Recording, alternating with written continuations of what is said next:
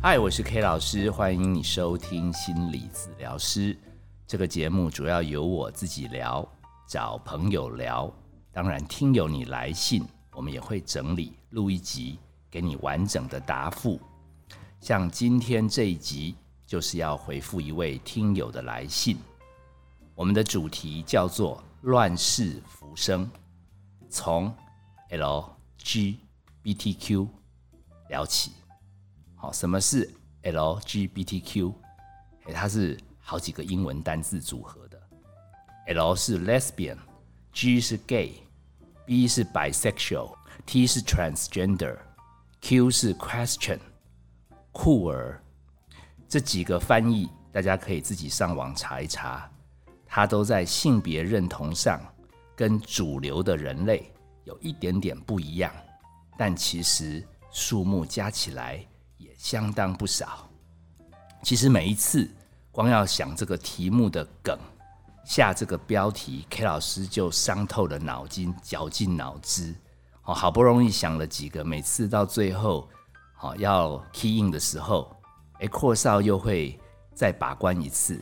他有他那个专业的耳朵，一听，哎，这个题目听不懂，哎，一听这个题目听众会喜欢。所以 K 老师有的时候也会认真多想几个让他挑，像今天这一题，其实主要的内涵是想聊聊，如果你感觉你在社会上是少数族群，又要面对主流社会的压力，那你要怎么办？所以我第一个，当然因为是听友来信，我针对他的问题，我定的题目叫做，挺不简单的哦，大家注意听。跨性别者自我宣称免术换证，好，那我不必再多讲了，因为连我自己都觉得这是什么。那阔少也一脸表情说：“这太学术了吧，没有人会听。”所以我这一题跳过。第二个主题叫做谈艺术之美，好，这也是 K 老师花了好几天才想出来。这个谈艺术之美的艺术不是 art。是奇异的异，数学的数，讲一些少数人他要怎么面对主流社会的压力。好，但是阔少刚刚已经否决了，因为他对于 K 老师每次想的谐音梗，他觉得好像都表现的不是那么好。像上次 K 老师好不容易想出来的家庭围棋，其实是碎破心理师，他名字叫维婷。他太太叫佳琪，我取了他们名字当中各一个字，叫做围棋。结果开场 K 老师说最后要跟听友解释，讲到最后 K 老师自己又忘记讲，所以谐音梗或少说打叉，那真的是没办法了。我坚持就用乱世浮生。那他说这是五月天的歌，我说这不是，这是一部电影。我们又 argue 了起来，原来其实都有。那阔少说：“那那你要讲电影，你至少要跟听友说明一下。所以我在进入今天主题前，我先说明一下《乱世浮生》，它是一九九二年的一部电影，它的英文片名叫《The Crying Game》。一九九二年，我不知道听友你在做什么。那 K 老师那时候刚从心理系毕业，对人生前途蛮迷惘的。那在戏院看完这部戏，哦，冲击不小。”因为《The Crying Game》嘛，里面有爱情，里面有爱国，结果不管是爱情、爱人、爱国，好像最后都注定，它是一场场叫人哭泣的人生游戏。所以，如果你在人生当中，你也常常感觉到在自我认同上，你感觉很孤独、很薄弱，好，你觉得你是什么？社会比较少数的那种，长期都单身一个人呐，哦，你是什么单亲家庭的背景啊？你自己什么精神状态不稳定啊？哦，肢体上有残缺啊，面容上不好看啊，太胖太瘦太高太矮，你觉得你总是不被主流社会接受？那 K 老师鼓励你听完这一集，希望可以带给你们一点点力量。我先来念。这位听友的来信内容，K 老师收信平安。抱歉，冒昧打扰了。在下小名是卡卡，你也可以叫我 K 同学。我其实参加过 K 老师主讲的研讨会，也是心理治疗师的忠实听友。我非常喜欢你的频道。国内有一个议题是在下长期以来一直关注的，关于跨性别者自我宣称免术换证，英文叫 Self ID。不知道 K 老师能否以专业的心理治疗者的角度来聊聊这个议题呢？最后再次谢谢 K 老师能长期制作这么棒的节目，我尤其喜欢 K 老师的嗯哼应对法。这对我在职场人际相处上有莫大的帮助，深深祝福 K 老师以及制作团队，也静候 K 老师的答复。K 同学，我看完这封信，对那个嗯哼应对法对他人生有帮助，我忍不住笑了。其实 K 老师做这些节目，如果对我们听友有帮助，真的是 K 老师最开心的事。只是这个节目也做了一百多集。这个听友来信哈，我发觉挑战越来越大。像这个什么自我宣称免术换证，其实 K 老师真的不太熟，赶快去 Google。好，然后我发觉其实诶有听友来信这个单元也不错，可以增强 K 老师专业的能力，好有教学相长的效果。我非常谢谢各位听友愿意把你们切身的问题提出来交流。督促 K 老师继续成长。那我在查资料这个同时，我突然想到，我也不是完全没经验。我第一次接触到这种跨性别问题、性别认同问题的个案，其实在我实习那一年，我就遇到了。我在台大医院实习，那个时候是隔着一个 one way mirror，然后它是一个单面玻璃，反正重点就是教学医院嘛。只要是大型教学医院，呃，个案跟专业者在工作的时候，其实有的时候会有一群实习生，他们将来也要成为专业工作者，他会在另外一个小房间看着这样的过程来学习。那我那时候看到的一个个案，他完全看不出来他有什么状态，他就是一个女生，然后进来跟心理师谈，他的内容大意是他即将在半年后要动手术。那他已经来接受心理物谈，大概一年半，因为为期要两年。呃，其实他生理是个男生，那他准备转换他的性别。在那个年代，那个很早了，大概民国七八十年，其实同性恋那个时候已经不在我们的那个 DSM 认为他是有状况需要矫正。但是跨性别，因为这个变动比较大，他将来的身心适应啊，面对社会的眼光。所以台湾那时候还蛮谨慎的，需要做两年的评估鉴定。那时候让我感觉到，哇，这真的是一个大工程。原来有那么多个案那么辛苦，只是为了寻求一个属于他自己认同的灵魂、认同的身体。那令我印象更深刻的一个个案，跨性别者，其实是 K 老师在金门当兵的时候。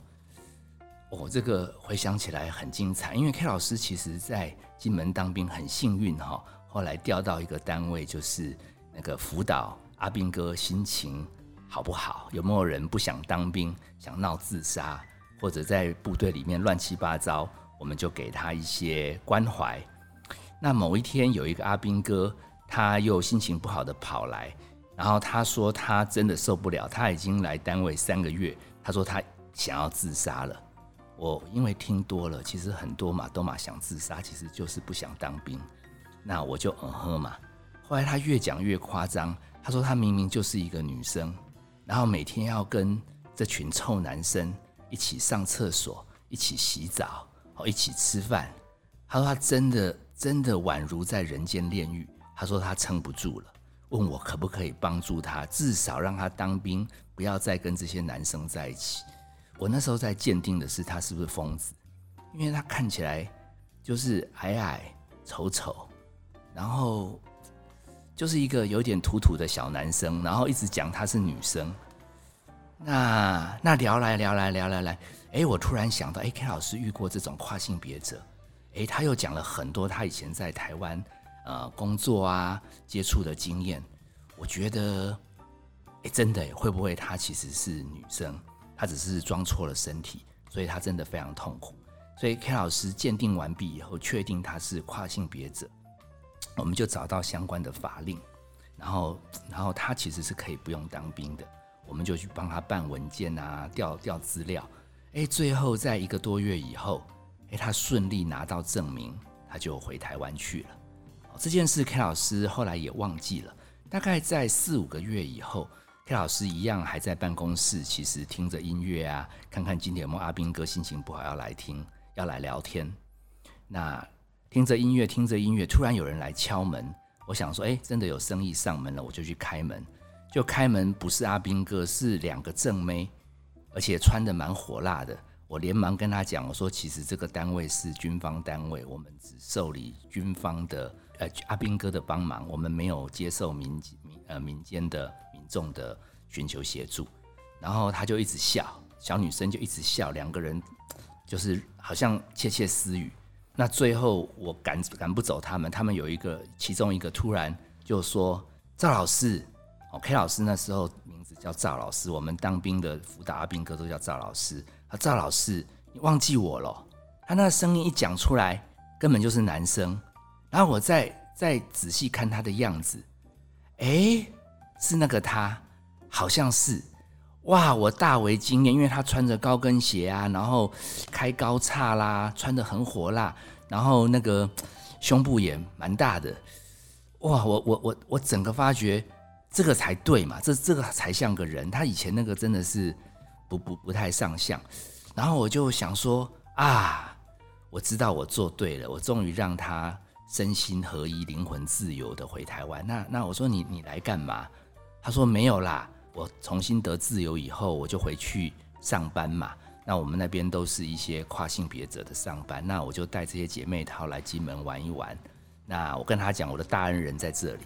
那我们在对接的那个 KTV 在唱歌，赵老师你来一起一起唱哦。我们要敬你两杯，谢谢你。哇，这下换我慌了，因为那时候我比较年轻，我我一时间不知道怎么怎么婉拒，因为我其实还在当兵，我怎么可能跑去 KTV？跟一群女生唱歌，我就说这个不太方便。他说：“那无论如何，你至少让我们有机会谢谢你嘛。我们很多姐妹都很想见见你是哪个，到底是哪个长官这么好心，可以可以真的主持正义，帮助伙伴可以得到自由。”我就这样半推半就被他拉到街上，然后走向那个 KTV。OK，老师不骗你，那一天走在路上，几乎两边的阿兵哥。口水都要流下来，然后我感觉到很多嫉妒，还有很多羡慕的眼神，然后他们甚至有阿兵哥还吹口哨，你就知道那个场面有多辣。只是两个而已哦，结果 K 老师被推到那个房间，哇，里面十几个。哦，K 老师真的这时候发现这样子下去，万一被检举，可能就当不完的兵。我连忙说不行不行，我在楼下跟你聊聊天，我就要回去上班。最后聊到最后。他是说他再隔两个月他就要去泰国，那我问说你干嘛去泰国？他说因为在台湾要做手术非常的麻烦，到泰国比较快而且便宜很多。我才想起来，对，台湾那时候好像还是要好几年的这个审核，我就跟他道别了。好，这个就是让 K 老师当兵当中印象很深刻。真的，其实有的时候我们的专业还真的可以。让某些人的人生重新回到他的应该的轨道。那说到泰国，其实黑老师在退伍以后，当然也就把握人生，因为那时候都快三十岁了，可以出国。哦，那个年代真的要当完兵才能出国，挺辛苦。我就到好多国家去玩，其中有泰国。那泰国大家知道有人妖秀，其实 K 老师那时候已经有这些经验了。可是当我看到那么多人妖秀的那个。那个那个腰高 B 的这个这个男生，哦，K 老师还是算是小小的吃惊了一下哈，有一点开了眼界。我就在想，其实到底什么人是正常，什么人是不正常？似乎他们在泰国好像比在台湾快乐好多，数量多了，好像在我们医学上也就接受是正常。OK，老师想到 DSM 在好几十年前其实同志他被诊断是精神有问题。好，后来现在连跨性别者也已经从我们 DSM 当中被剔除。目前唯一哦还留下来的是那种会对别人有影响的，比如说恋童，好，比如说偷窥，比如说要去跟人家磨蹭，这些是少数留下来的。其他那种什么恋物啊，或者是会喜欢扮异性的装扮的。都已经从我们 DSM 删除了，所以 K 老师其实也慢慢在感触这个世界哈这么的奇妙。其实只有上帝知道为什么要创造各式各样的人。那人跟人之间要分对错，其实真的很难说。而且那一次去泰国旅行，最尴尬的是那个 K 老师有被叫上台去表演，要跟着那个什么演员做动作。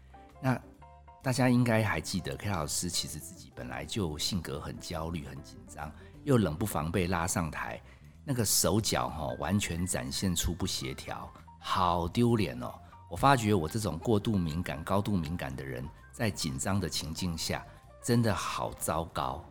好，所以有的时候哈，我都不知道是他们比较不正常，还是 K 老师比较不正常。但是有一个好处啦。因为 K 老师毕竟慢慢在专业上有累积，也慢慢的有一点点资深，所以 K 老师后来就到大专院校当讲师。那 K 老师的一份工作，其中有的时候是要帮大专生去做心理测验，帮他们去评估他们的个性，谁比较外向，谁比较内向，好，谁比较呃专注度高，谁比较专注度差。我们希望透过这些测验资料，可以让大一、大二的学生更早认识自己在未来的职涯生涯要怎么样去发展。我就发现集体失策有一个麻烦，那个学生哈自己做什么结果他不给人家看，但是他们很爱看别人的，然后看到别人如果分数在常态分配有比较偏离平均数的，他们就很喜欢去闹别人。哎呦，你胆小！哎呦，你怎样？哎呦，你个性原来这样，有怪癖哦。那 K 老师因为自己个性也怪怪的，所以哈有一种潜意识的报仇。我对于哈那种分数比较极端的，我都很关心。我说没有，我说你是很有天分的，我都会强调他们的怪。其实从另外一个角度看是有天分的。啊，那些不让别人看分数，有的时候分数比较接近平均值的，他们最后忍不住就问 K 老师说：“那我们这种比较比较正常的有什么特色？”好，K 老师就忍不住就呛他们一句说：“啊，都是平均数的人就是没有特色啊！你又不高不矮不胖不瘦，你有什么特色？你就是人嘛！”啊，他们觉得我干嘛那么生气？我说没有啊，你自己的分数很正常，你干嘛一直要笑别人不正常？每个人都不一样，所以 K 老师发现哈，好像潜意识 K 老师喜欢帮不同特色的人找到自己的定位，哦，只是好多人在自己人生当中，好像如果没有被我们这样子的提醒，有的时候都会怀疑自己的价值，因为芸芸众生哈，你说到底有谁是完全都是很正常、很标准的？没有嘛？刚刚讲什么什么单亲啊、单身啊、什么精神有问题呀、什么颜面什么有状况啊、什么太高太矮、太胖太瘦。我跟各位讲，其实要讨厌自己，连很正常的那个学生，他被 K 老师说没特色以后，我看他心情也不太好。所以要讨厌自己，要怨天尤人，太容易了。毕竟我们跟平均数永远会有不一样的地方。K 老师真的想提醒我们来信的听友也好，我们现在其实还在收听的伙伴也好，真的要先试着接纳自己、认同自己。这个世界上最了解自己的应该是你自己。所以最后，K 老师想提供几个小方法给我们这位 K 同学参考。那其他听友你也可以一并吸收一下。第一个方法是允许自己练习有隐身的能力，有点像那种隐形斗篷一样。因为 K 老师想跟我们听友强调的是，几乎所有的人类，每个人或多或少都有见不得光的大大小小的秘密。所以，如果你不能完全把你心里的话跟别人讲，你完全不要自责。每一个人其实想保有一点点自己的隐私，尤其是比较没办法端上台面的，这是非常正常。还有，有的时候可以跟自己讲，不要那么快的就相信任何人。即便大部分的地球人都是善良的，但是因为人跟人不一样，不见得善良的人就能接纳世界上有不一样的事。好，所以不用急着相信别人，但要记得哦，一定要全力相挺自己。好，我们可以慢慢调整，但是在还没有调整到很成熟、很完整之前，有的时候我们也还在学习。在这样的挫折过程中，如果连你自己都不接纳、认同、相挺，那还有谁会来挺你呢？还有一个点，我们如果曾经在年轻的时候，在人际上有了一些因为彼此观点不同，有了彼此的伤害，请记得哦，请记得哦，尽量在心里用爱心来弥补。然后，如果真的已经无法弥补，我们就祷告。忏悔，给对方最大的祝福。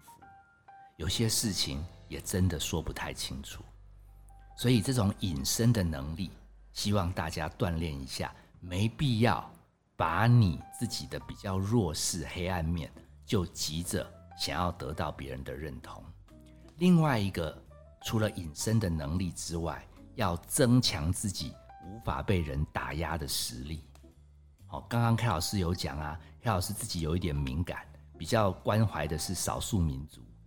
那 K 老师也是等到自己当讲师以后，才比较去呛那个大小声别人的同学啊。我那时候已经毕竟是老师了嘛，说话比较中气十足，而且思考面也比较面面俱到。好，所以大家可以有兴趣去找一本书，那本书它的书名好像就叫《奇异的异》，数学的数，奇异的异。数学的数，他在强调的东西跟我一般人的观点不一样。他在讲一个人要怎么样增强实力来成功。他说，几乎其实成功是没办法复制的。我们有一首歌叫《爱拼才会赢》，什么三分天注定，七分靠打拼。从艺术这本书是反过来说，他说其实人比较辛苦的地方是七分天注定。只能三分靠打拼，所以 K 老师想给 K 同学还有我们所有的听友提醒：我们活着要增强自己不被打压的实力，一定要有认清环境的能力，还有盘点自己特色、筹码、资源的能力。最后，尽量把心思专注在自己能做的事情上，累积变强。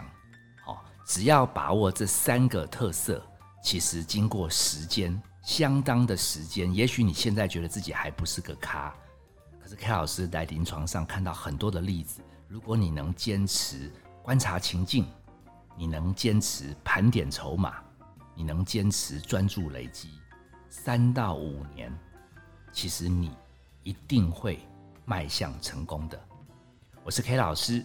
谢谢你收听心理治疗师。本节目由金星文创制作，相关的节目你可以在各大 podcast 平台收听。